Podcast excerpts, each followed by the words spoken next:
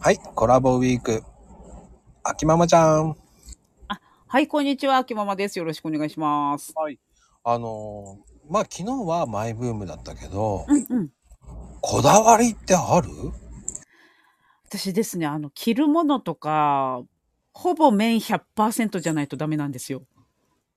ええー、それはまた意外だななんかね、ちっちゃい頃、なんかこう、今、今割と質のいいね、アクリルとかポリエステルとか多いんですけど、うんうん。私のちっちゃい頃のポリエステルとかアクリルって、かゆかったんですよ。あーで、あー。そう。だからもうずっとかきむしっちゃって。で、お母さんが、もうあんたはもう麺100%じゃないといかんね、とか言って言われて。そっから洗脳されちゃったわけですかそうですね。で、やっぱり肌触り自体、やっぱり麺100の方がいいので、ああ、わかるなうん。特に汗かくとわかるんですよね。なんか、はい。うん。あの、着心地悪い洋服と着心地良くない洋服ってあるじゃないですか。あります、あります。うん、だそうなるとね、やっぱりうん。買うときやっぱ意識するのはやっぱ肌触りっていうのがね、そうなんですよ。うん、ちょっとね、いかに大事ですよね。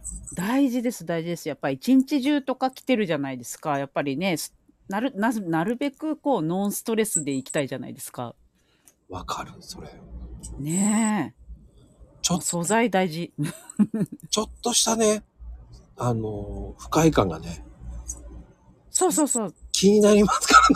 そう一日なんかね気になっちゃったりとかずっと書いてたりとかするから仕事とかに集中できなくなっちゃうんですよ でも、白衣とかああいうのってそ難しくないですかう難しいですアクリルとかポリエステルとか多いですからねが結構汗もできちゃったりとかして意外とだからあの着たくないんですよね白衣とかねやっぱりな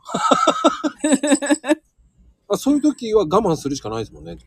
だからもう肌着を綿100にするかとかですよね。その下に綿100着るかとか。ああ、そういう工夫をするわけですね。そうですね。とっくりつうんきにするとかね。とっうんくそうそう。なんか、1枚 T シャツ下に着とくとか。りううんん。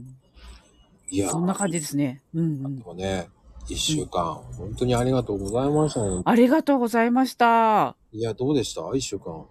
いや、楽しかったですね。